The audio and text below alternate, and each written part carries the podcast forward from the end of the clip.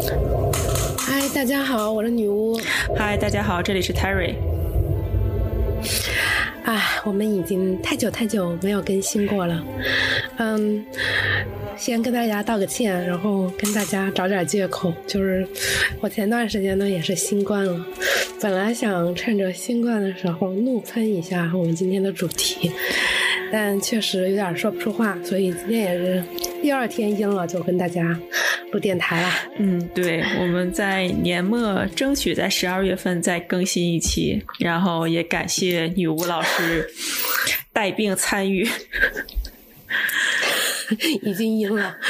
好的，就是在痊愈后第一时间投入到了工作当中。嗯，对，没错。嗯，今天呢，我们其实就主题比较简单，就是要喷两部电影。嗯，这两部电影呢，都是嗯，算是最近上映的，二零二二年上映的两部悬疑。喜剧类的题材，然后一部是这个《See How They Run》，看他们如何逃之夭夭，啊，主演是山姆·洛克威尔和罗南。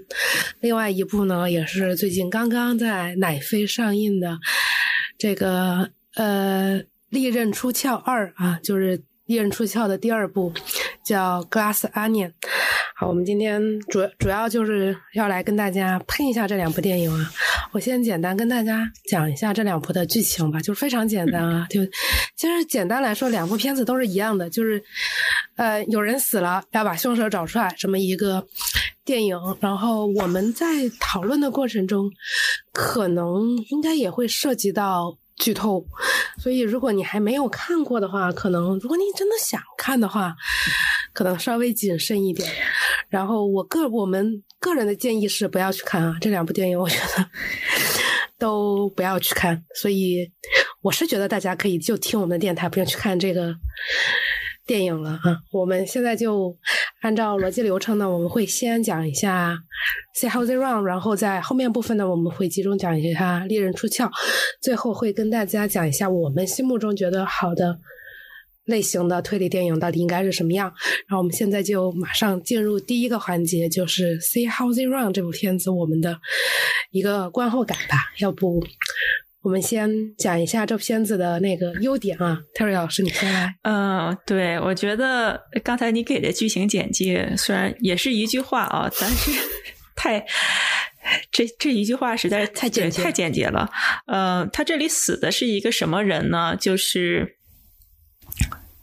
这部电影的剧情讲的是说，在五十年代的时候吧，好莱坞导演想把阿加莎·克里斯蒂当时的一部话剧，嗯，《捕鼠器》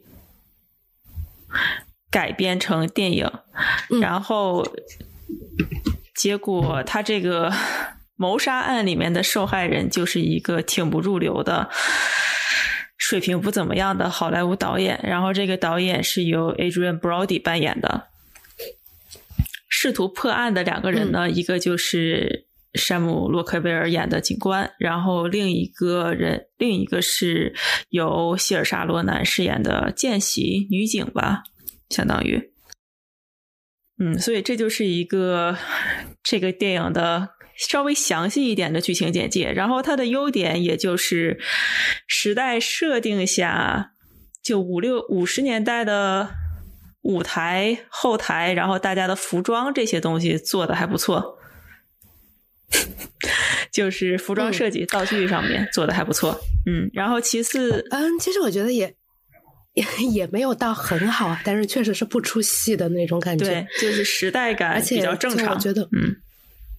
对，时代还比较长，而且我觉得就是，可能现在的审美上，我们也还挺喜欢那个年代的那种风格，嗯，还挺讨巧的，在某种程度上。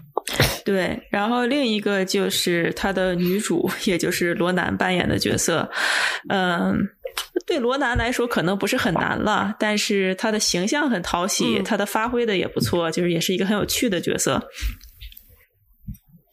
嗯，而且她就是可能女主是里面唯一，也不能算算是唯一吧，还有电影导演唯二可能好好的写了一下他们的人物设定，就是性格比较有特点的两个角色，但因为导演早就死了，所以在这部片子就是女主的人设会显得比较突出。而且占的戏份也比较大。对，Adrian Brody 的就是导演的角色，也是一个比较有趣的角色，但但他死的比较早嘛。就这个电影，如果有更多的 Adrian Brody 的话，可能还能稍微好看一点。嗯，对他其实就是那么早把人搞死，好像也没必要，因为就是你看到后面就会意识到，其他人也没什么。也没什么绝活儿，好像就是让人那么早死，就真的 也没什么必要，就是。对，我觉得其实他只不过是因为死的是他，然后他又是一个很混蛋的角色，所以大家所谓的试图调查这个很混蛋的导演和谁都有矛盾，就找人的杀人动机。但实际上，换一个人死也是可以成立的嘛。还不如把这个很混蛋的导演留着。没有没有没有没有没有没有没有没有没有没有没有。这个这个和这你是不是已经忘了这片子讲什么？我记得呀。这个是和他最后的动机有联系。我我是记得呀，但是他在这个动机里面，这个动机的人不就是说，哎，我现在就是完全的剧透啊！如果还想看这个电影的话。呃，可以考虑跳过这段。就他的动机不就是说有一个人想阻止这个舞台剧继续上演吗？他也更不想看到他被拍成电影。然后他觉得把这个人杀了，在台上死了个人，你们总不会继续拍了吧？但。他杀的是导演的呀，但是杀的是电影导演，又不是舞台剧导演呢。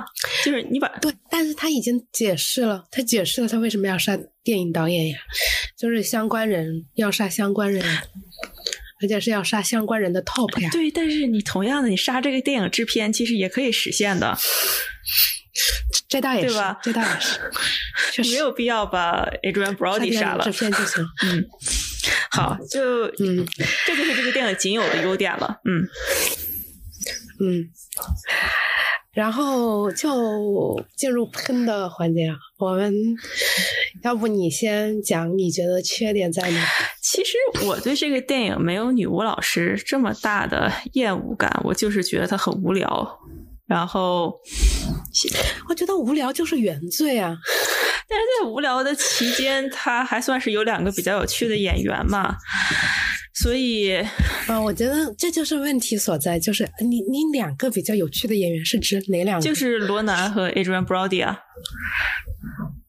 Brody 就 你不要骗我们的听众好吧？Brody 就出场了五分钟，但是他出场的时候就出场了很有趣的呀。这片子，不要。OK OK，嗯，哎，这片子有多长？不是两个小时吗？没有，没有一百分钟。对，那你看他，你看你已经你你已经暴露了，这部片子给你的观感就是剧场，但是其实人家只有一百分钟。嗯，对，它的观感确实是有两个小时那么长，因为它前面就它的剧情谋杀的动机我们已经说过了嘛。有人不想看到这个舞台剧被搬上荧幕，也不想看到这个舞台剧再继续的演，所以他就想通过杀一些很重要的创作者，然后把他尸体放在台上，能阻止这个剧继续的演下去。嗯，这个动机本身就先不评价了，但是里面的整个一个调查过程就非常的无趣，他前面很长的一段时间。能让人坚持看下去的原因，都是说，山姆·洛克威尔的角色通过去走访一些线索，然后得知究竟是谁和死者，就是那个导演有一些矛盾。然后每次回到车里，罗南的演的角色就会说：“我知道了，这人一定是他杀的。”然后就这样的，我是觉得重复了若干次，直到后面才进入就是正题。嗯。对，其实其实就这个，我们推理名叫做家访啊，就是有人死了，然后你呃呃挨家挨户去访问啊，这样就家访的这个环节。那推理电影里面有家访，我不讨厌啊。这部电影的家访的问题在哪？是他家访了一个多小时，真的有一个小时，但是他和最后的这个结尾是完全没有任何关系的。对的，嗯，就是。他去每一家采访，采访完之后的这个结果和这个结尾是完全连不到一块儿的。就是你前面这一个小时讲的故事和后面半个小时真相的揭露是没有任何关系的。就是你能想象，就是就是为什么我们会觉得一些呃电影，我就举《东方快车》了，因为《东方快车》也是比较，我我举的不是新的那把，老老的那把。啊，东方快车这个片子，其实你认真看，它其实它的逻辑结构也是一模一样的。开篇有人死了，然后波罗一家挨家挨户去家访，对吧？然后每家家访之后，你会发现，哎，好像事情仿佛有一点不对劲啊。去家访下一个，哎，事情也有点不对劲。然后他把这些所有的不对劲能够连在一起，然后最后推出这么一个结论性的东西。这部片子的问题就在于，他去每一家家访了。一个啊，这个人可能讨厌这个导演，那个人可能也讨厌这个导演，但是所有的这些 parts 它没有连在一起，所以你看到最后的时候，你就会觉得，所以前面一个小时，你你你是搁这儿给我干嘛呢？就他的故事真的是支离破碎到难以置信的程度。对，就他前面的一个小时，其实他中间。想用所谓的一个转折，或者是说误导观众吧，也就是误导罗南饰演的女主，试图让她以为山姆洛克威尔的角色可能是一个坏人。嗯，但这个误导的效果也没有很成功。问题就是在于，其实他这个误导的部分和他前面就是家访的这一部分也不能连在一起，就是。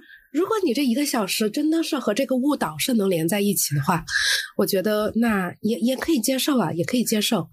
但是就是它其实也没连在一起，就是它就是各在讲各的的感觉很强。就是你说他前面这些说啊和这个导演有矛盾，或者。和那个人有矛盾啊，这他们之间有情人关系或者怎么样，和这个误导真的有有有关系吗？其实他所有的破案过程都是靠拍脑门儿，就是先是先是这么，我跟大家解释一下这个剧情，先是这样的，就是通过一段支离破碎的家访之后，助手就突然决定一拍脑门说：“我破案了，凶手是侦探 啊。”然后嗯。当然，这这是一个伪解答。然后又，然后在这一出闹完之后，侦探一拍脑门说：“我知道真凶是谁了。”然后我们现在来开始指认真凶。然后指认了一个前面可能你看到这个时候你就忘记前面出场过这个人了的一个角色是真凶，这片子就结束了。嗯，对。然后这这时候就要说到，就是罗南的角色一拍脑门决定凶手是侦探的时候。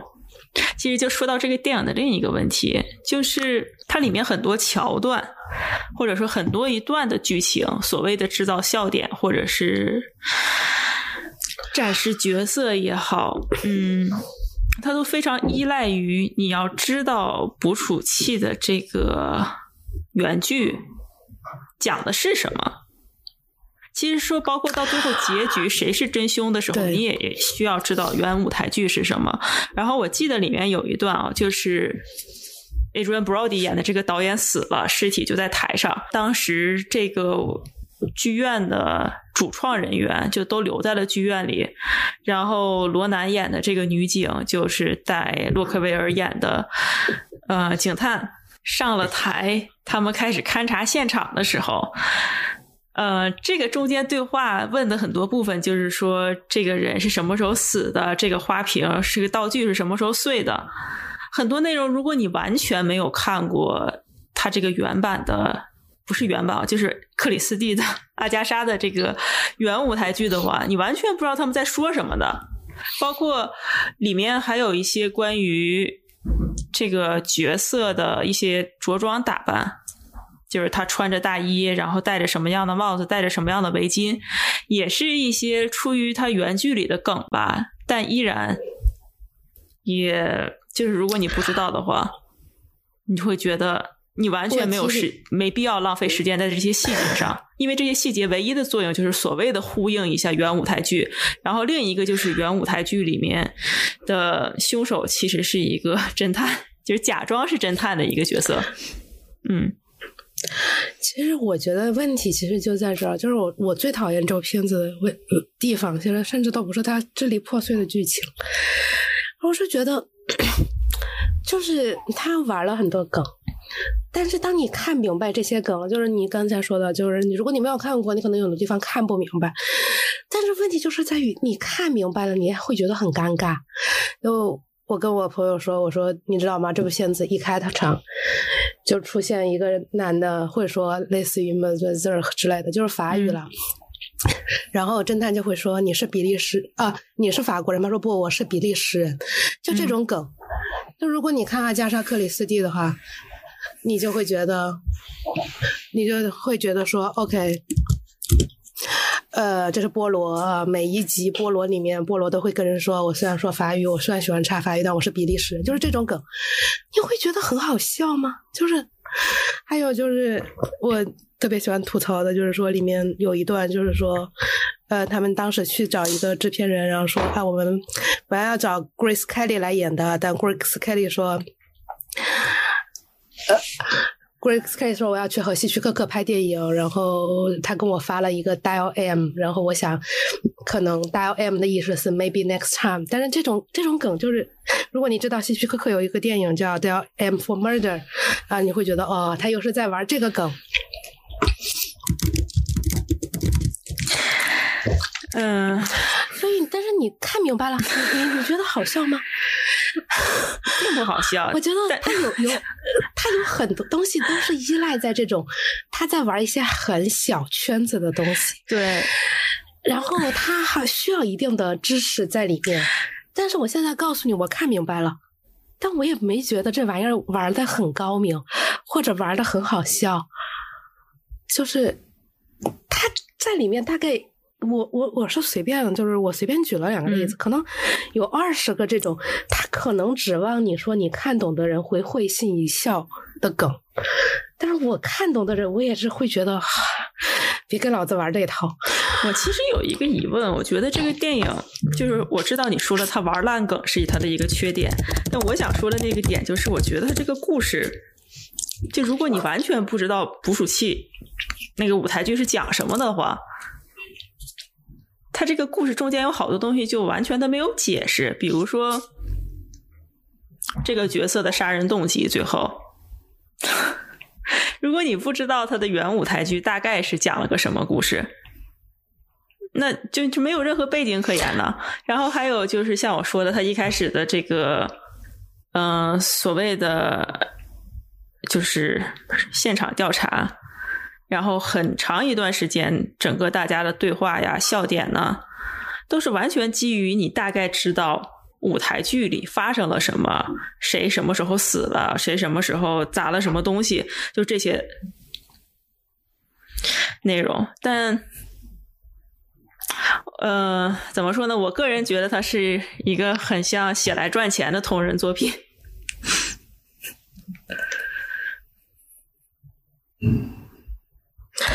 我是觉得同人作品，你就是要讨好的，就是喜欢这个东西的人，这个我是完全赞同的。但是我就觉得他讨好这些人的方式，非常的没有讨好到他需要讨好的受众群。他在里面吐槽阿加莎克里斯蒂，然后自己搞出了一个比阿加莎克里斯蒂烂一万倍的东西，所以说叫做写来赚钱的同人本嘛。嗯。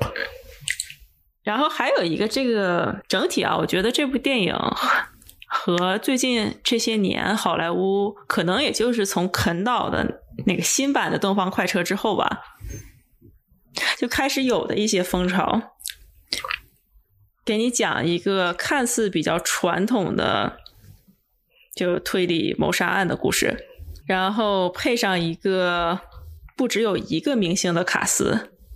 当然，每一个群星阵容的豪华程度不一样嘛。像这部就算是比较低配的一个版本，就里面的演员虽然大家都能叫得上来名字，但绝大部分都不是那种就是《东方快车》那种级别的卡司。嗯，整体来说，我对他的观感啊，就是非常适合周一老年场票价特别便宜的时候。嗯，老年人可以去影院里看一下，消磨一下时间的那种电影。嗯，所以对我来说，它没有特别的冒犯到我，只是它很无聊，因为我没有一个很高的期待值。嗯，我觉得就是他，你说你你你到底是想要让什么人喜欢这个片子呢？就是。就就最关键，他还骂观众。那时候我我最讨厌，我最讨厌就是导演搁那儿骂观众，就是说什么哎呀，现在观众不行啊，你们就只希望我们拍那种就是不符合逻辑，然后最后又刺激一下的电影。然后他自己就拍了一个，然后他就自己就拍了一个。对，但是我这样的电影，我就觉得真的很没意思。嗯。因为这段台词就是关于电影都怎么结尾，然后观众普遍喜欢看什么样的这部分内容是由 Adrian Brody 的角色，就是那个已经很烂人的导演说出来的，所以反正我看的时候倒没有觉得受到冒犯，而只是单纯的，嗯，怎么说呢，就。他知道自己很烂，然后他也在吐槽这个市场很烂，这么一个效果吧。我指的是角色的演绎的效果啊，不是说这个电影的质量的效果。就我觉得嘛，还有就是我真的，不太理解这个片子，就是他的目的是什么？就是当然，我觉得你也可以说一个片子没有没有目的。我觉得就像我说的，但是我是觉得它的市场受众 就是那种大家都比较闲，周一的时候老年场 去看个电影消磨一下时间，里面有一些。但我觉得那所有的嗯，所有的电影都可以用这一套，但不不是这样的呀。就是有一些电影的目标群众是那种周末大家一起出去搜手看大片的群众，不是说周一特价老年场去打发时间的观众。就嗯，反正差不多就是这样吧。还有就是，我本来是想说，我觉得一百分钟对于这个片子的容量还是太长了。但鉴于我们接下来要讲的片子有一百四十分钟，所以在这里我就放他一马，好吧？啊，对，我觉得还可以补充一个缺点啊，就是理论上看上去，山姆·卢克威尔和希尔莎·罗南。是一个挺不错的主演阵容，但是这个男主的角色没有任何的发挥可言，就他俩之间其实也没有什么火花。虽然理论上是一个前辈、一个新人的组合搭档，但嗯，就效果挺不好的。这个男主演的人设，哦，sorry，男主这个角色的人设和。所有关于男主的剧情吧，都非常的浪费演员。嗯，好了，嗯，我觉得是这样的，就是他的这个呃男主，就是一个非常典型的男主，就是你想象中的推理电影的男男主，就是呃上了一定的年纪，在自己的工作上干得好，但是脾气不是特别好，然后非常的颓废，有。是一段失败的感情，嗯，然后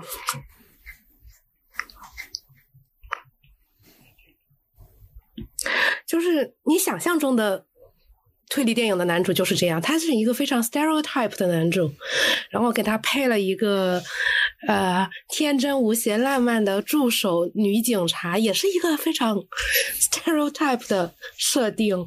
那在这件事情上，我觉得也没干出什么新意。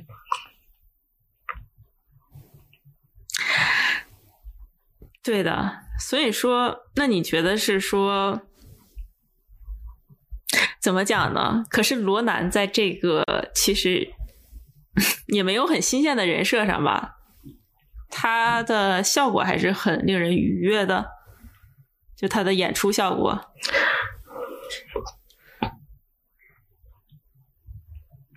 所以为什么？我觉得。嗯，愉悦，嗯，一方面他演的也不错，第二，但是这片子没有让你感觉说这些角色在演出上有什么大的挑战或者难度。这个角色对他也不难，就呃，我我不是说他的角色，我就是说所有人的角色，对，就都都还是比较经典的 stereotype 的角色，对。总而言之吧，我觉得除了罗南的粉丝，大家不需要去看这部电影。如果你非常喜欢希尔莎罗南的话，没有什么事儿干的话，可以看一下，就是这样了。好了，现在我们可以进入正题，来玻璃洋葱。嗯，一百四十分钟长的玻璃洋葱，两个都两个都是正题。我们现在进入正题。因为天瑞老师比较讨厌这部，他就觉得这是他才是他的正题。刚才说的都是屁话。我觉得刚才只是一个对我来说啊，就是一个烂的比较无聊的东西，就是一个比较无聊的电影。你可能除了演员粉丝可以看一下，其他人不看，也没有人什么，也没有什么人会讨论的东西。但是。玻璃洋葱可是昨天还是前天上线了 Netflix 之后，在 Twitter 上就是一直在那个热点趋势上面的。就很显然，无论你看或者不看，你可能有这么一周的时间都无法逃离开关于这个电影的讨论，或者是别人的评价。嗯嗯，我觉得 这部片子我们看的比较早，所以。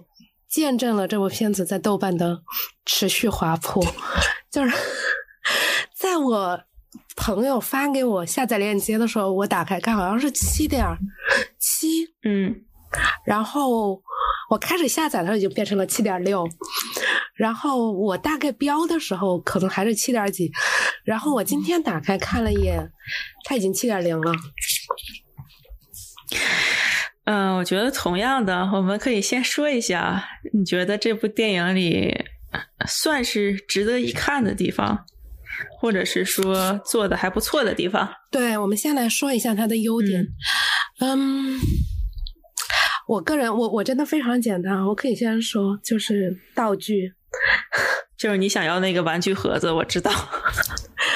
那个真的太可爱了，就是这个开这部片子的开篇真的一百分，好吧？这部片子开篇就是他们收到了一个工具盒，然后工具盒上面就是你把它当成那种，我不知道大家有没有玩过一个游戏叫做 The Room，那个 The Room 就是一个手机上的游戏，然后呃电脑电脑端也有，不好意思，然后你就是像一个日本的那个细工盒一样，然后你就。到处解谜，然后它这个盒子最后会打开的这么一个游戏，然后它就相当于把这个游戏的实体化做出来了，而且当然没有没有 The Room 那么复杂，大概有四五个关卡，然后最后会出一个邀请函，邀请所有的人到他一个岛上去。啊，这个盒子做的我就觉得哇，太好了，把这盒子给我玩一次。我就给这电影十星。嗯，好，这就是他的优点。嗯，然后你你开始讲他的优点。没有，我觉得他的优点对我来说，主要就是他有两个啊，其实主要就是凯特哈德森的表演了，觉得还蛮有意思的。虽然对他来说也没有什么挑战难度，但是他怎么说呢？这是他擅长的领域，可能换成别的女演员也不见得有他演的好。嗯，然后还有就是里面有一位演员，算是一人分饰两角，演的也还不错。呃，再一个算是优点吧，而且我觉得你说是优点也行，说是它反映了一个在疫情期间拍摄的电影的特色也可以。就是这个电影里面的客串阵容还是挺强大的。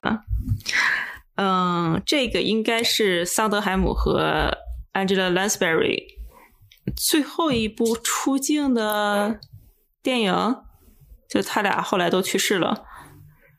然后当时他们一起的 Zoom 的会议里面还有那个贾巴尔，后面有一段解释巴赫旋律的地方是马友友来客串的。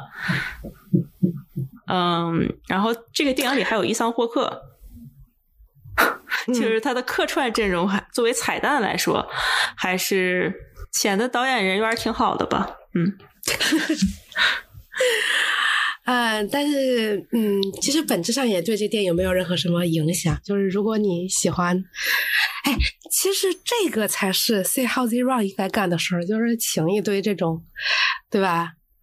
哎，玩这种彩蛋，让人觉得哎会心一笑，对吧？嘛，但可惜那片子没有这么大制作，导演人缘没有这么好。哦，对，我们是不是可以直接剧透一下，提一下，就是丹尼尔·克雷格的角色的 partner，或者是她老公？嗯，不知道他们的关系，就是官方版本是怎么定义的？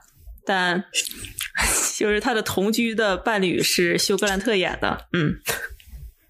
嗯，对，就是也是彩蛋的一部分。但彩蛋的一部分，对，而且大家就就觉得很惊喜吧？可能，嗯，但是呃，我甚至觉得它彩蛋的部分，那第一是因为我玩不到它的道具，所以一在我玩不到它的道具的前提下，我觉得它彩蛋的部分是做的最好的，就是这部片子最好看的地方了。好了，然后下面我们要开始讲它的缺点了吗？现在就是正片内容了。哎，这个，嗯，你先来还是我先来？嗯，你先说吧，你先说吧。我是觉得这位导演啊，就是我知道很多人都很喜欢第一部，就是《Knives Out》的第一部。但我从第一部的时候看的时候就这种感觉，Ryan Johnson 就是一个，他有一种特别自作聪明的，觉得自己看透了这个社会上很多比较复杂的、比较敏感的议题，然后又觉得他非常的就自我感觉非常良好的，用一种非常所谓的高明的大众可以接受的，多么高级的手法。放在流行文化中，让我来向你们展示一下我对这个社会深刻的理解和认知。你们都应该 follow me 的感觉。呃，用比较直白的话说，就是爹味儿太重了。嗯，他的问题不就我就就就是第一，嗯。他从第一部开始，就是他讲一些非常浅显的道理，就这些道理，就是你甚至不是需要那种，就是呃，我的意思，就比如说，有时候你可能这个电影是想讲的比较复杂的人性，但他的电影并不是，他电影就是他所谓的这个世界的真理，都是一些非常浅显他的政治追求，啊，移民问题啊，什么阶级。阶级呃，阶级问题啊，就是一些非常浅显的道理。然后他又有一种，就刚才泰瑞老师说的，你们都不明白，只有我明白，让我来好好告诉你吧，这个世界可太坏了的这种调儿，来给你讲一些最浅显的道理，就让你觉得，哎呀，你干嘛呢？就是 就是，而且有一点诺兰，就是我是觉得。你如果真的有深层次的思考，那也还好。你的思考层级就在这儿了。你这个电影讲的这个内核内容，就这个层级了。你 你不用跟我装的，你好像看透了人性的本质、世界的本质一样。这点儿就是你，你出门去那个，你们马上要过年了啊！你过年回家，哎，跟你那些喜欢聊政治的。大爷大叔聊聊两句，他也能给你讲出来这个内容，真的不会有任何区别。而且，就是我觉得吧，就是这两部电影，我们如果要总结一下啊，就非常剧透的总结一下，其实就是我们的中年白人男主人公，就丹尼尔·克雷格扮演的角色，呃，去调查一个谋杀案。然后在调查的过程当中，他用了一个就是 person of color 青年女性，呃，作为他调查的助手，最终指认了一个呃 有钱的白人男性混蛋的故事。就这方面，他们的种族背景和人物就是阶级背景的设定是非常相似的呀。虽然很多人都说那个第一部里面那个家族是 old money，然后这一部里面的家族就是有点像是马斯克这种新兴科技巨富，但这都不重要，这真的都非常的浅显。就就是，而且就是关键是这一部分就怎么说呢？这一部分也并不影响。就是如果你他真的去讨论了所谓的呃 new money 或 old money 的事情，那我那我都算了。就是他甚至连这部分也并没有真的去讨论，在他看来，万万恶的肯定是阶级，就是阶级的问题，就是有钱人的问题。他甚至也没有尝试过说哦，OK，我真的要我真的要去讨论所谓 new money 或者 old money 的事情。就他不是一个，真的是浅到，我觉得是这样的啊。如果我想去看一个关于，无论就是怎么说呢，无论是现在的社会议题，还是纯粹的阶级议题，有太多更好的电影可以选择了。嗯然后。然后 Ryan Johnson 就是这种，我不知道你有没有看过他拍的那一部《星战》，他真的就是我用尽一切铺垫告诉你，常规的套路里这段剧情下面的结局会是 A 结局，然后我马上一个反转告诉你，其实在我的版本里我讲的是 B 结局，怎么样？我很聪明吧？就他的这个电影充满了这样的气氛，然后他只不过是在把《星战》里这种所谓的。大片里的叙事上的，你的预期反转再反转，套用在了一些非常非常简单浅显，就像你说的，你过年愿意的话，去找你家门卫大爷聊天都可能能聊得了的社会话题上来，就非常的令人不适。这就是为什么我非常的讨厌，就这两部电影我都很不喜欢，他的第一部和第二部。就是因为导演的这个习惯，嗯，还有一个点就是，如果你真的干出来了，说啊，你真的你真的干出来了，说 OK，你们以为我要写 A 结局，但是我其实是给你 B 结局，你真干出来这件事儿，我都不一定好啊，但是我都会说 OK，哦，你至少骗到我。他的两部片子都是那种压根儿就没骗到你。但是他会给你营造出一种我聪明吧的氛围。对啊，这这这就是我是觉得，就是如果你真的骗到我了，那你这么做，我觉得 OK，还至少是情有可原。现在就是完全不能情有可原。我还要加上一句，就是他在这个电影里，他写了一句台词，我。怎么说呢？我觉得用来形容他的电影非常合适。就在最后，算是揭露谁是凶手的时候吧，丹尼尔·克雷格的角色就说了一句：“这个太蠢了。”然后凯特·哈德森的角色就表示说：“愚蠢到了他是很精彩的程度。”就是 “It's so dumb, it's brilliant。”然后。但是我总感觉啊，就是在 Ryan Johnson 他觉得自己的电影就是说，你看，虽然这个谋杀的案情或者是这一些剧情上是如此的愚蠢，但是我把这个愚蠢的内容展示的如此的精彩，但本质上来讲，也是用他自己的台词来说，不他就单纯的就是很愚蠢。这个这就是整部电影给我的一个观感，就是这个样子的。然后。嗯，怎么说呢？从他的那一部《星战》到第一部《Never Out》，再到这一部续集，我觉得他的下一部电影我应该不会想看了。就是他，就是我不知道，就是没有人告诉他，你的这些政治观点真的非常的浅显。不啊，就是很多人跟他一样的啊，他们觉得这个是非常的高级的，真的。哦，我觉得就我之前，我之前觉得说，OK，就是有很多东西都是，就是我觉得就是电影讲道理或者小说讲道理，应该是一个 after thought，就是是你看完之后，你再回忆起来说，哦，他还有这样的东西在里面，它可能还暗含了这样的想法，而不是把那个勺子给人塞嘴里说你吃你给我吃，你必须今天跟我吃，就是这个导演的所有政治观点都是那种。就恨不得这食管给你接喂你的那种，我 我不知道为什么会有人觉得这种东西是可以接受。我觉得是这个样子的啊，就是如果你讲一些很浅显、很直白的东西，然后这个道理本身是没错的，道理本身都是没错的。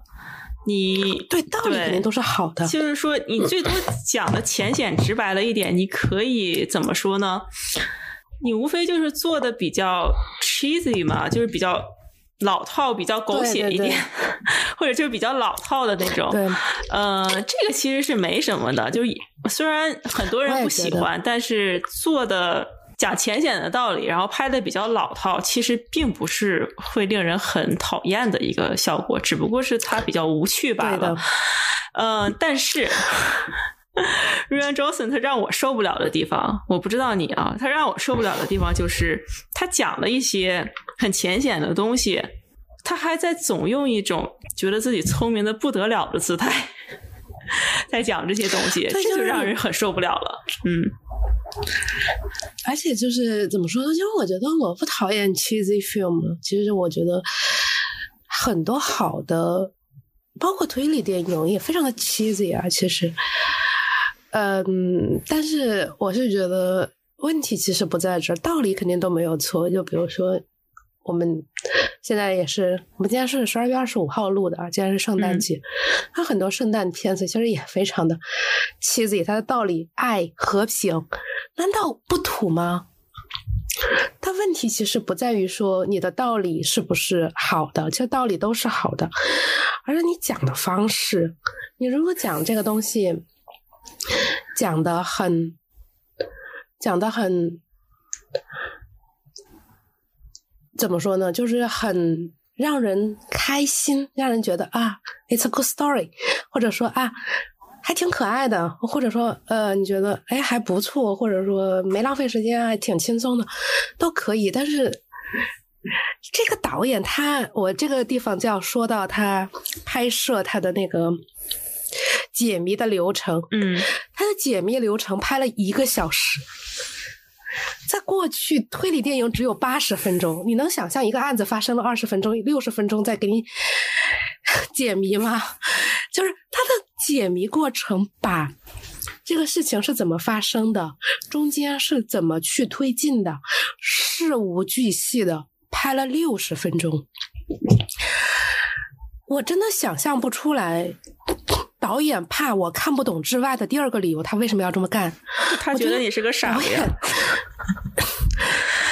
这么把这个真相的每一分每一秒，从去见这个女的，就是他觉得你是个傻子开始，就全部拍出来了一遍。你不觉得这个导演他这些电影的一个特点就是他觉得你是个傻子，他觉得他自己特别聪明。对，这就是。然后我们再回到刚才我要说的那个点，就是他的讲述方式，就像他拍这个要拍一个小时一样，就是你能感觉到导演怕你看不懂，导演真的担心你看不懂。这是一个简单的道理，然后这是一个简单的故事，然后导演还担心你看不懂。我想这么说，大家应该能够理解到我们所谓的他很冒犯的点在哪儿了吧？就是。呃，我就直接呃，如果你真的还不想剧透这个电影的话，那么你你可以跳过下面五分钟。我就直说了，这个片子它的大梗就是一人分饰两角，就是呃，他的这个助手其实是是他妹妹，他姐姐已经死了，他来调查真相，就是这样。嗯，这是一个什么很难的惊天的东西吗？我我我我这样说，大概。多少年前？一百年前，可能都有都有人能够想这种东西了吧？完了，我已经忘了爱伦坡什么时候写的，什么时候有有推理小说，但是至少六十年前是有的。就这么一个特别简单的东西，特别简单的这么一个逻辑，导演还一而再再而三的怕你看不懂，一而再再而三的看不懂。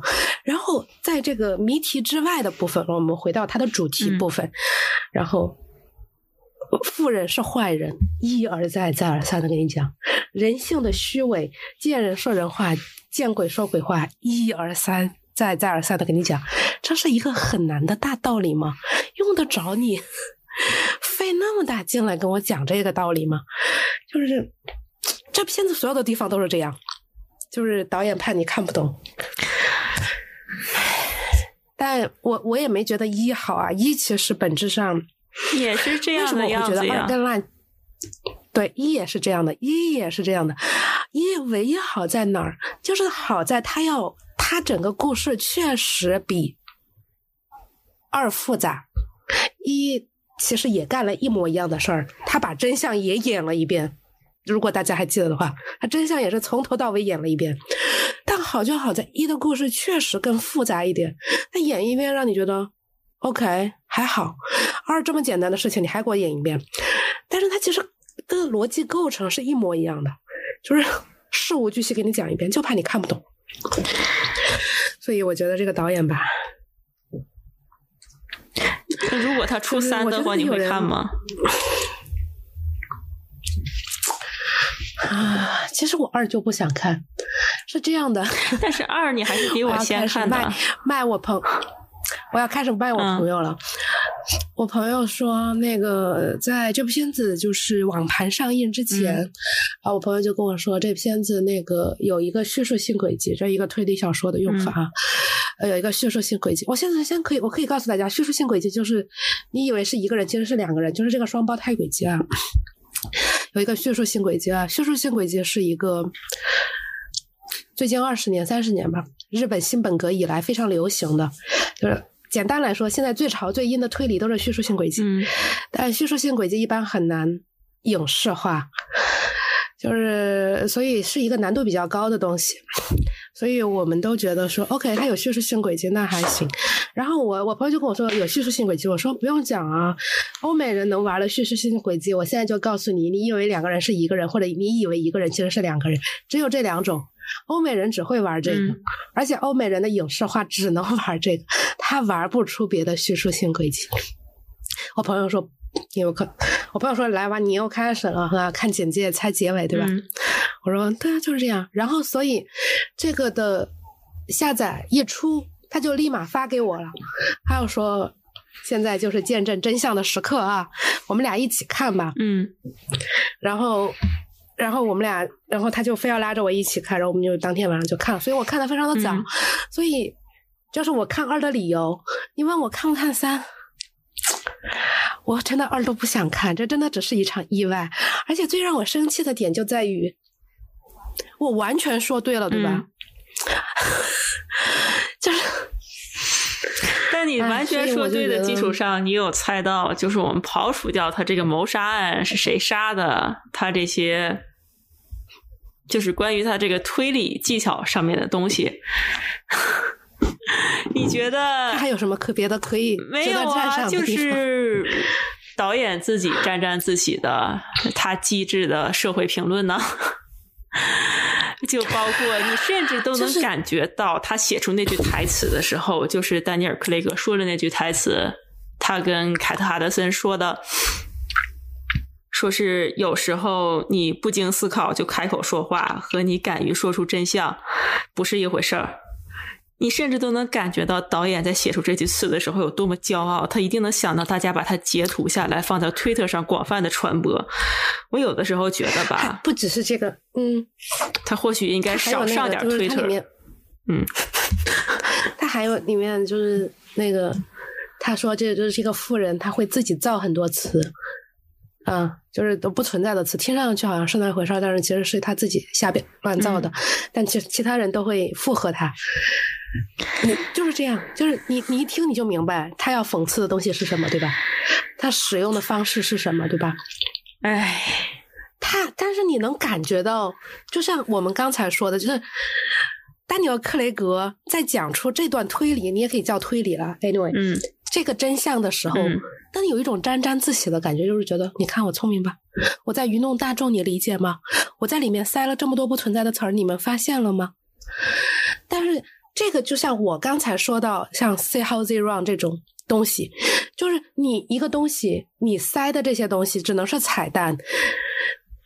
你一旦这个彩蛋没意思，大家发现那一刻也只会觉得 “so what”。OK，我发现了，我有。那我今天告诉你，我发现了，这电影票钱能退吗？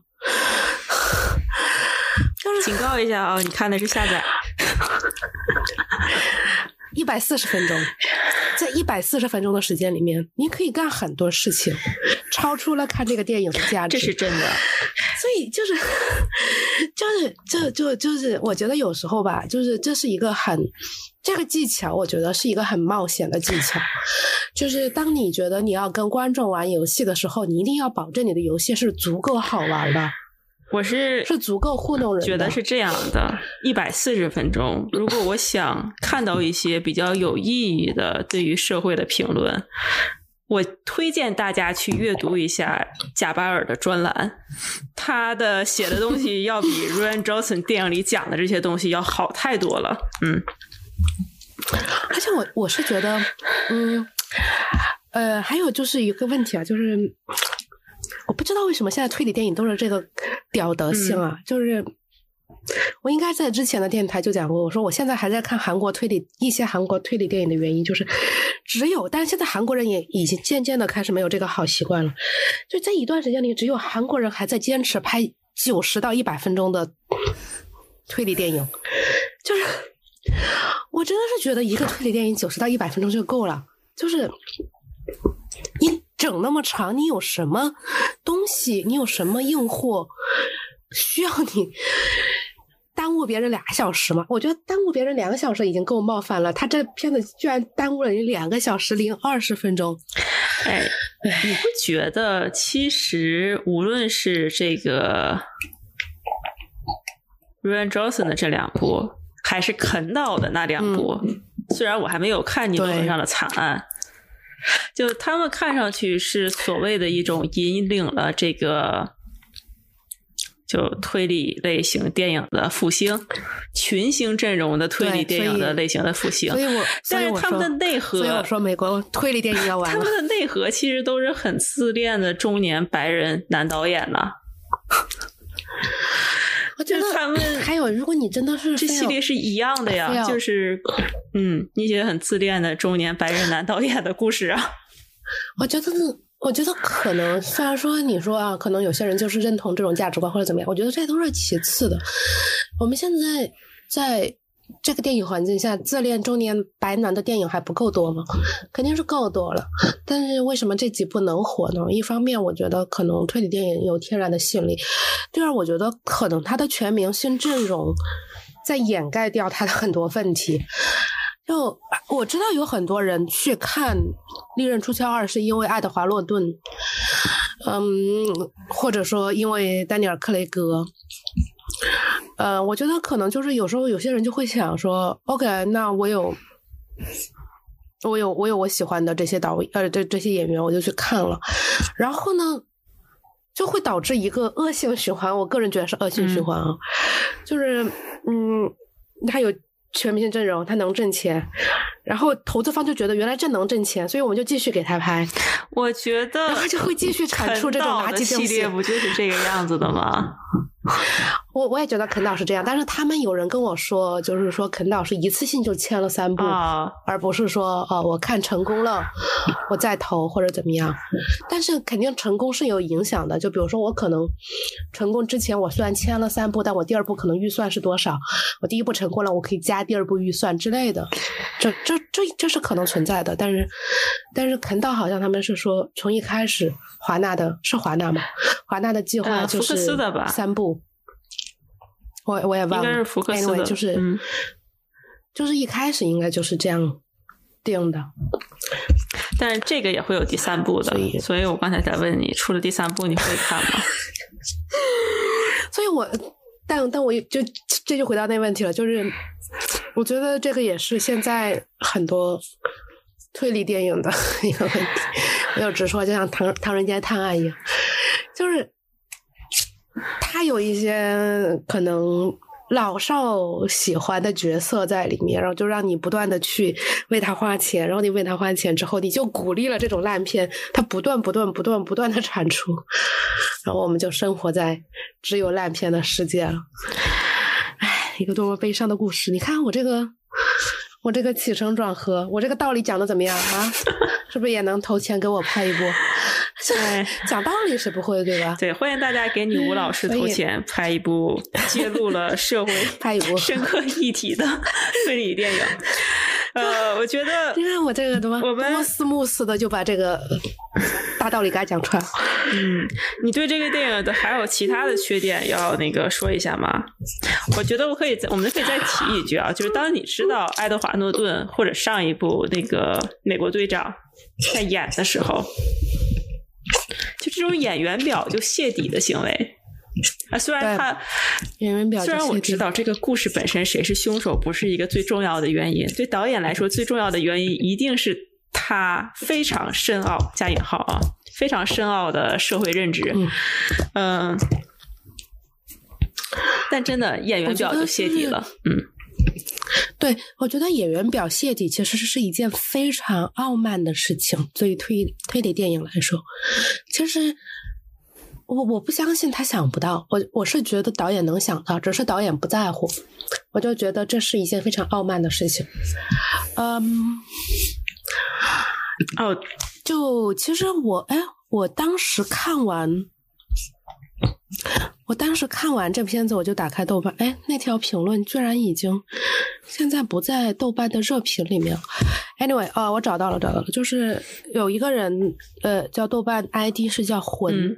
我当时看完之后打开它，就是就是这条的首评就是这个啊，就是他说为什么看演员表就知道结果呢？因为二十五年前《洛城机密》总的主创说。由于当时预算有限，只能请一位大咖，他们就觉得如果只找一个大咖的话，呃，就看演员表就知道是谁是凶手了。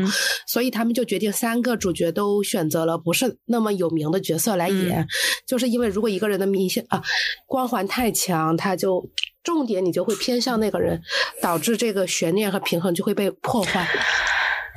嗯，当然，那个《洛城机密》就是现在来看，肯定三个人都是顶级演员。《洛城机密》，但是当时当年他最大的咖死的最早啊，就是 凯文·是拍戏。这就是他的目的啊，这就是嗯，这这就是他的目的啊。对，然后，然后，anyway，然后就这部就是很明显，就是我觉得为什么我要说这个，就是说二十五年前就能想象到想想到的事情。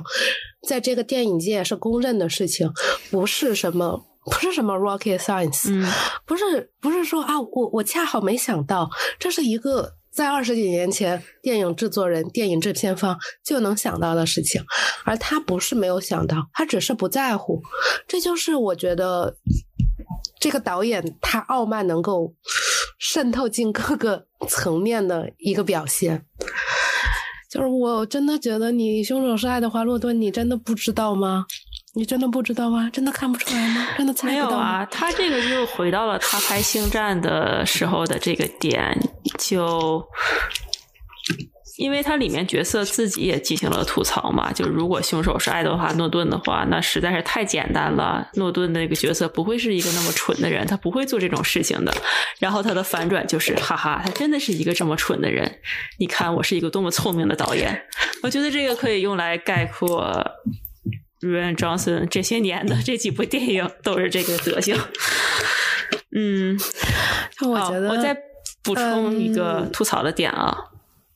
我不是很理解，就第一部的时候就已经有很多人都吐槽过了，就是这个男主角的美国南方口音实在是太出戏了。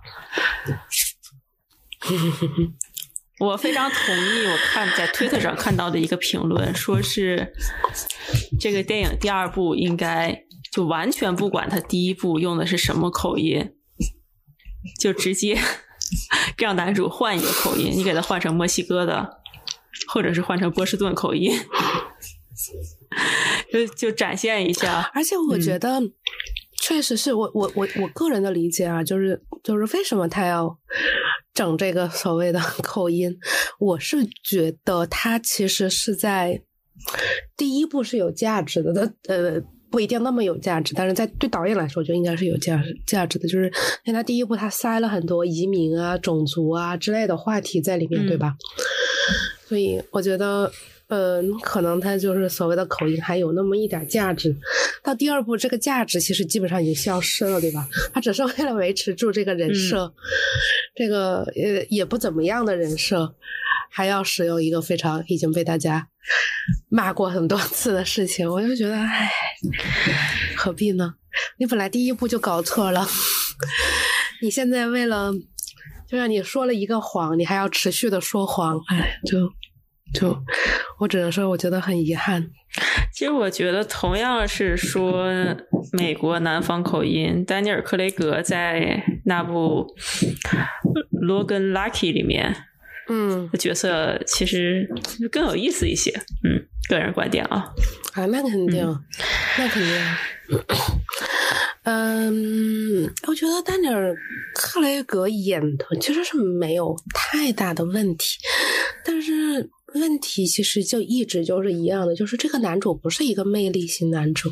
我觉得我我不觉得丹尼尔·克雷格要承担责任啊，我觉得他尽力了，我觉得他尽力了。但是这个男主本身的设置，我不觉得很有魅力，或者说很有意思，很幽默，很风趣。我我我知道他想要的，我想我知道他想要的形象其实是一个。有一点类似于美美国的，可以说是波炉吧，这样的形象，就是，嗯，就是一个。嗯，还有点钱，有点小钱，然后人见人爱，说话很风趣幽默，和谁都能够聊上，然后别人也很容易对他敞开心扉，去讲一些实话，然后又比较善良的这么一个角色。我能理解他想要的形态是什么样，但是其实就是因为他这个人设让你觉得不够有魅力，所以其实是影响了他整个片子的进展的。就是因为这个侦探去跟每一个人聊天的时候，你感觉，每个人。对这个侦探很好，虽然他是一个外人，好像也没什么理由，到最后也也没觉得有什么理由。大家可能因为觉得他长得像零零七吧。其实我觉得里面一开始他如果真的玩这个梗，我觉得都还行。对，我觉得他们不如玩一下这个梗。可能他如果玩这个反倒还行，因为他里面爱德华诺顿的那个角色住的那个岛。他什么房间里各种就是你在洗手间里放马蒂斯，然后呃天台上停着你的超跑，就这些设定就特别像零零七反派。我觉得他们居然没用这个机会玩一句，哎，你是不是长得有点像詹姆斯邦德之类的梗，真是有点遗憾。嗯，我还有一点很不能接受，就是你可以有很多大道理要讲，但是为什么蒙娜丽莎的？肖像做错了什么？为什么要用这种东西来隐喻你所谓的？我我觉得他这一段是为了隐喻他们在打碎，就是所谓的有钱人有资有资产阶级的统治这种感觉，对吧？但我真的觉得这幅画是无辜的，就是 因为我自己也非常的喜欢这幅画。我觉得你用这种东西，你来隐喻所谓的资产阶级或者怎么样，我觉得是完全没有必要的呀。可能我能理解这些优秀的画作，到最后可能会会变成一些有钱人的玩物或者怎么样，但这不是达芬奇的错啊，这不会是米开朗基罗的错，不会是拉斐尔的错啊。我还觉得，你你这个你这些议题的表达方式已经激怒我了，好吧？我你在最后用什么烧蒙娜丽莎这种事情，我就觉得，啊，我不能接受。我觉得是这样的，嗯，推荐大家看一部电影，就是跟这个完全不是推理电影，也完全没有任何的关系啊，嗯。就大家可以看一下有钱的人是怎么拍阶级议题的，就比较正常的拍法。我觉得维斯康蒂的那个《大地在波动》，就 我就是一个正常的有思考的电影是什么样的，然后大家再反过来看一下 Ryan Johnson。没有，嗯，那正好我就说到这儿，我们就可以进入下一个。我觉得好的推理电影是什么？我马上就可以讲到这个。看推理电影的人，真的没人想搁这儿给你聊什么社会议题、优质的 社会议题。那为什么你要看人死人？人看人死人真的有快感的话，那是真的已经是连环杀手的级别了，对吧？其实不是为了这些东西，为的就是放松一下、轻松一下。你今天泡脚的时候，哎，打开一本书，里面死了个人，你就泡泡的稍微久了点然后你你不是搁那儿穿着西装四件套，你搁那说，我今天要思考一个严重的问题。我我相信大家都不是。我觉得好，就是。当然，推理小说它有很长的，它骂推理的历史其实没有那么长，就大概爱伦坡以前其实都是没有所谓的侦探电影、推理小说这种东西存在的。就是你认真思考，它的历史还是很短的。但是这这个分类级别其实一直都是给人用来放松的，不是用来讲大道理的。曾经。呃，我可以跟大家讲一个比较冷门的推理元素，就是曾经有一本杂志，就是当时钱德勒、呃哈米特他们写的一本杂志，叫《Black Mask》，这是当时最火的一个杂志，他培养了所有最当时最好的美国的呃冷硬派的推理作家。然后，《Black Mask》的主编是一个非常有才华的人，但《Black Mask》为什么一到后面是办不下去？就是因为《Black Mask》的主编觉得他们的书。是给有钱有权、脑子聪明、最好的、最优质的那一批人看的。他们觉得他们是，他觉得我们的小说写的很好啊。但其实《Black Mask》的受众是什么？其实他们的受众就是 Penny Dreadful，就是。地摊杂志，就大家看个爽的。但但你现在说的这段话，不就是在你吐槽的那个我们第一部电影里 Adrian Brody 那个角色说的那些话吗？不是，对呀，就是我的点其实就在这，就是他的他的类型一直就只是这样，他只能承载这样的东西。当然，你可以你可以去给他加很深的或者怎么样的，但他其实本质上。它就是一个很低级的东西，是用来放松的。所以，好的推理电影甚至都不用是特别优质的电影，它就是让你觉得今天在九十分钟过得挺挺轻松的。对我来说就够了。你甚至不用是好的电影，你不用有优秀的议题，不用有优秀的演员，你只要是觉得这九十分钟剪得还挺快就够了。但现在，我觉得我对我对推理电影的要求真的很低。我知道大家可能。每个人有很多他自己的想法，但是我是觉得这样就够了。那就是我们请女巫老师来为我们推荐一下，就是这种他没有好的演员，但是九十分钟有一个好的推理故事的电影。我觉得这个类型可能也是很多人，就是你去什么网上搜索高分电影是搜索不到的，因为 我怀疑这种电影不大会高分。其实我觉得，呃，不能说没有好的演员。好像我第一反应，我之前其实跟泰瑞老师说过，呃，我觉得像《记忆之夜》这种，就是纯靠梗，嗯，就是你除了那个大梗之外一无所有的电影。然后我我说实话，我我以为这部电影评分会很低，所以我是用来辅证我刚才的观点，说 OK，你看你就做成这样就就对我来说就够了。但是我刚才打开一看，这部。片子豆分豆瓣评分七点八，我就觉得哦，大家还是很宽容的，看到吧？大家还是很宽容的，只要你稍微做的好一点啊，那分儿还是能够往上涨不少。而且我觉得还有一部可能不是推理电影，算是恐怖片，就是最近应该也是在网盘上映之后还挺火的，叫《野蛮人》。我知道有很多朋友看了《野蛮人》这个电影，然后就开始跟我说，导演其实，在女权主义的议题上讲的很好，在母母性的议题上讲的很好，但是我觉得这部就是拍那个，呃，那叫什么？就是拍灯塔的那个导演吗？灯塔，他还拍过灯塔，是叫灯塔吧？就 Lighthouse。他还拍过这么有 野蛮人的，我不知道野蛮人的导演是谁。就我，但是我不太相信他能够。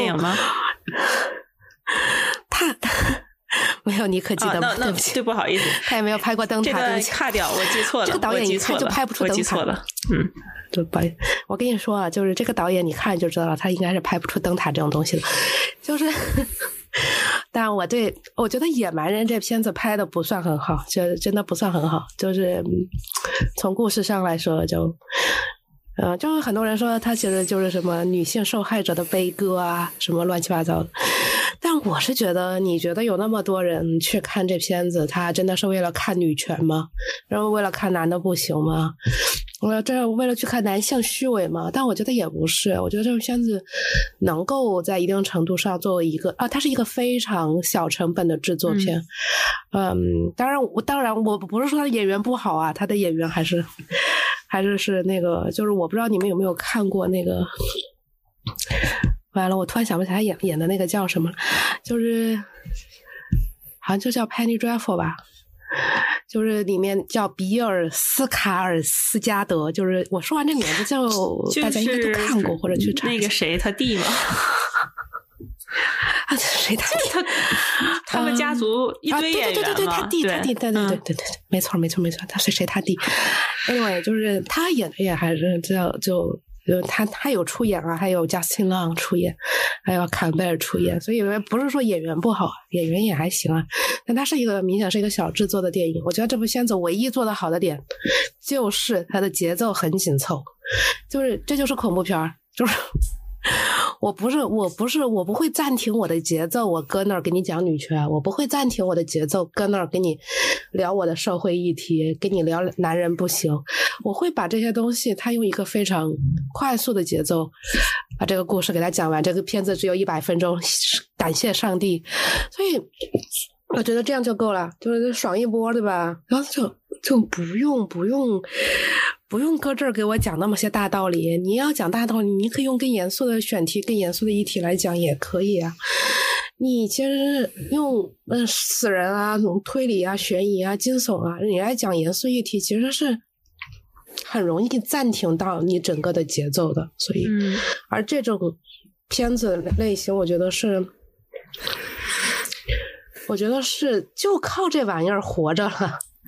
你节奏崩了，那你这片子你基本上就没救了，很难追。所以我觉得这样就可以了，就就可以了。野蛮人，豆瓣评分六点八。好的，我觉得也就够了，就这样就行了。嗯，我觉得我就推荐一部，它也可以说是推理电影吧。但是我个人来讲，我是把它当做一个非常精彩的喜剧在看的。就是，那你就推荐一个，你先你可以先推荐这个，然后你再推荐一个你觉得你所谓定义的推理电影好了。呃，对我先推荐的这部是《怪宴》，就是《Murder by Death》，因为我不大记得就是最终的案情是什么，就是里面谁死了，然后是谁杀的这部分，其实我现在已经完全不记得了。但是这个电影有很多的记忆点，都是关于他每一个角色都非常的。丰满而有趣，因为他每一个角色都是一个著名的侦探角色的，算是，呃，怎么说就演绎版吧。对，就是其实这个就是我们刚才说到的关于群星的卡斯就应该这么用吗？啊不不不，嗯，也有我我不想说这个，我是想说，其实就是我觉得关键的点就是。嗯，就是好的致敬和差的致敬，就是你好的致敬，在人看出来你在玩什么梗的时候，会觉得有意思；差的致敬就是我我看明白了，然后呢，很好笑吗？就是这就是差距所在。但是这个东西其实是很难给你讲清楚的，所以我觉得大家就要去看一下。哦，我说看一下好的，嗯，对，怪宴真的，如果还真的有人没有看过的话，是可以看一下的。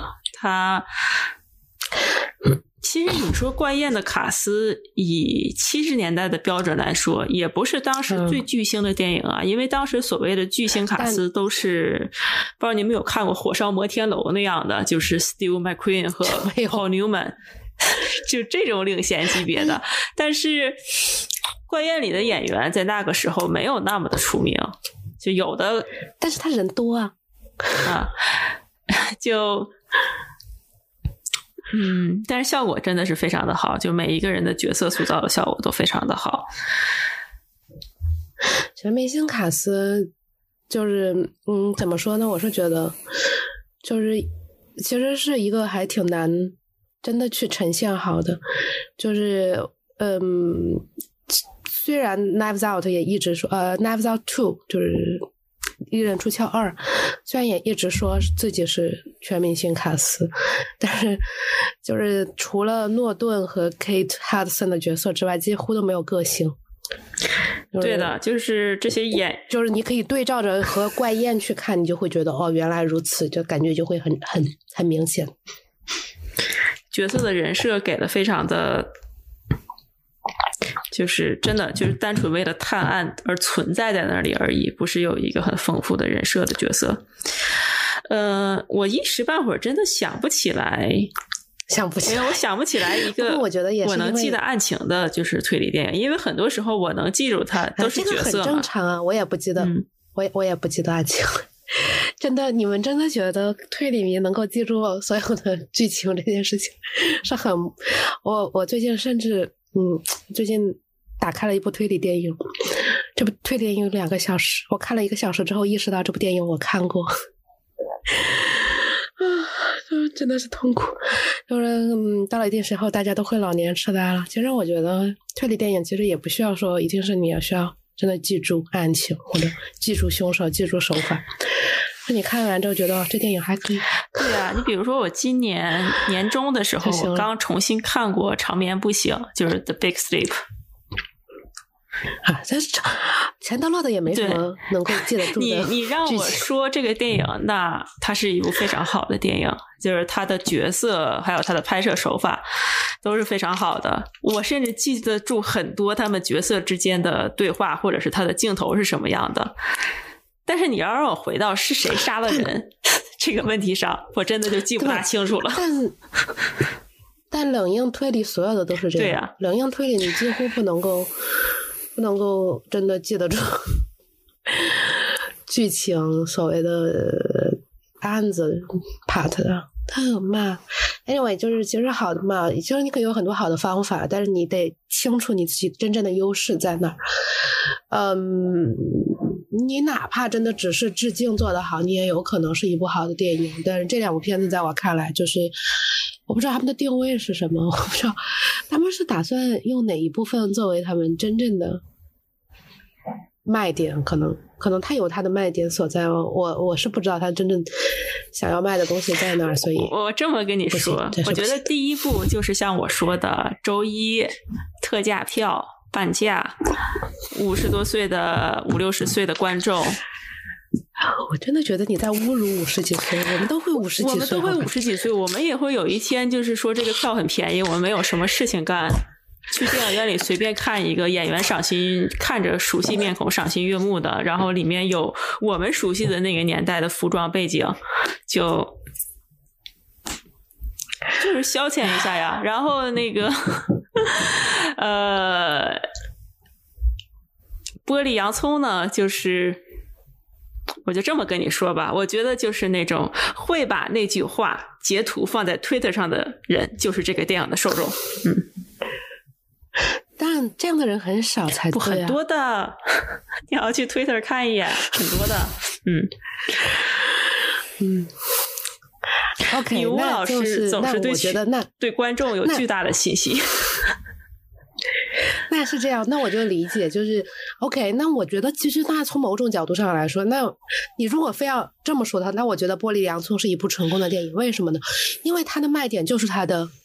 议题那 OK，那我没有。虽然虽然我们大概已经拍拍了一个多小时了，但是 那如果他的议题 就是他的卖点的话，那他就成功了，那那就是一部成功的商业片，那么就必然将看到《Knives Out》。对呀，他就是一就是这么成功的，所以我们有了二嘛。我想，而且我们肯定会有三的。我已经在他的相关就页面下看到了三个条目了，不知道三里面又会有哪个中年白人男演员来演反派。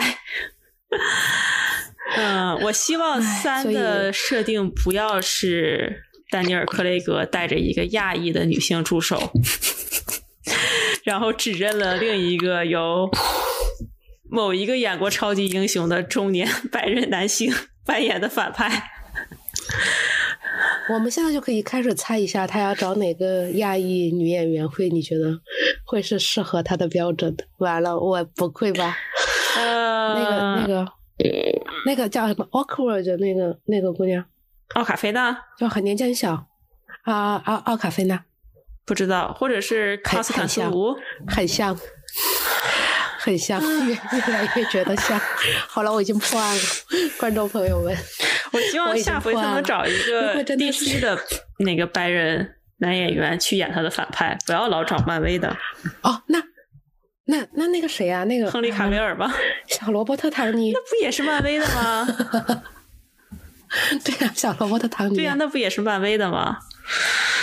对对呀，我就是赞同你刚才说的漫威的这一套啊。没有，我的意思就是说，我我我我是在漫威里面选的呀。我觉得小萝卜特唐尼，对我希望他能换个 DC 的，就是对吧？换一个口味。呃，换一个口味行。总而言之呢，这期好。如果真如果真的这个，如果这个真的发生了，这期才是神作，好吧？好的，凭空预测了。对，行，那我们这期就到这里。期待明年或者后年的时候，让我们来看一下。所以我们现在虽然我们这个节目已经要结束了，但是我们现在面临的未来就是，嗯，一方面。那个阿加莎改编的第三部要上映，嗯，另一方面《Knives Out》三可能要出了，就是我们的未来真是一片黑暗啊！唉，希望大家坚持。哎，我真的很难相信，你尼罗河上的惨案没有赔钱吗？没有，我已经查了好多次了。所以，就是我也，我也，我也，我也很怀疑这件事情，所以我也一直都在查。观众喜欢看吧，然后我我不知道啊，前途一片黑暗。祝大家圣诞快乐，新年快乐，兔年快乐，祝大家节日快乐。然后明年我们会继续为大家吐槽一些你感兴趣或者不感兴趣的电影的。拜拜。哎，最近也没什么选题了，如果大家有什么选题，也可以告诉我。行，好的，那就这样，拜拜。拜拜。